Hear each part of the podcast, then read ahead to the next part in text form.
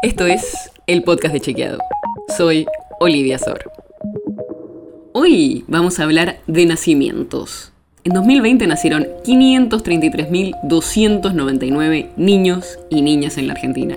Y seguro ese número no te dice mucho, pero es casi un 15% menos que los nacimientos que hubo en 2019. Y si comparamos 2020 con 2015, la caída es de casi el 30%. Cualquier valor que caiga 30% en 5 años es una caída bastante importante.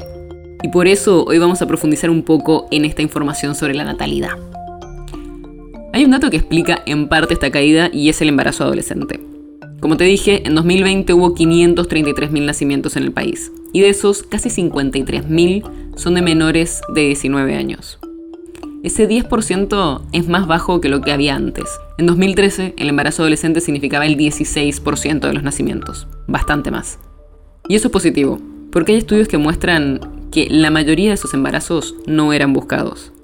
Y además de que los bebés y las mujeres corren más riesgos en estos procesos cuando la madre es adolescente.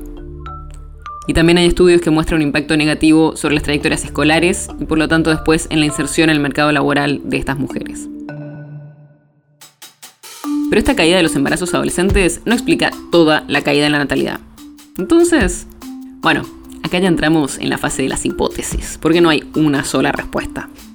Hablamos con especialistas y nos dieron distintas posibles respuestas. Primero, que es un posible cambio cultural y que cada vez más mujeres decidan tener menos hijos y más tarde.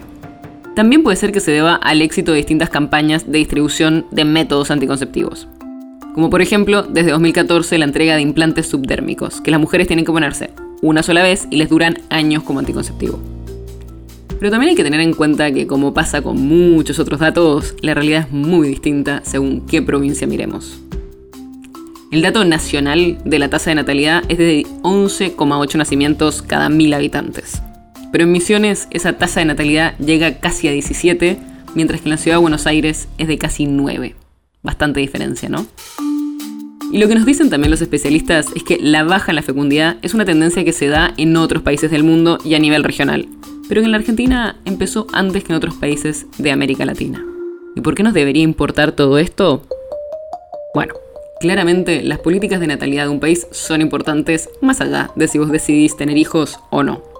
Pero hay algo súper importante en lo que seguro te va a afectar en los próximos años, tu jubilación.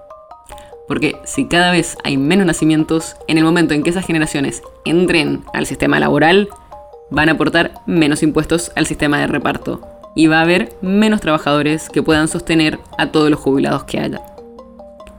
Por eso todos los países, y no solo la Argentina, cuando su población comienza a envejecer, tienen que discutir sus sistemas previsionales. La nota sobre la que se basa este episodio fue escrita por Lucía Martínez. Si quieres saber más sobre esto y otros temas, entra a chequeado.com o seguinos en las redes. El podcast de Chequeado es un espacio en el que de lunes a viernes te contamos qué de lo que escuchaste o circuló es verdadero o falso. Y te traemos datos para que puedas entender mejor las noticias. Si tienes una idea, algún tema del que te gustaría que hablemos en un próximo episodio, escribinos a podcast.chequeado.com. Y si te gustó este episodio, seguinos en Spotify o en tu app de podcast favorita y recomendanos a tus amigos. Es una producción de Chequeado, producción en colaboración con Posta. La producción está a cargo de Martín Slipsuk y Sebastián Chávez, y la edición es de Nacho Guarteche. Yo soy Olivia Sor. Hasta mañana.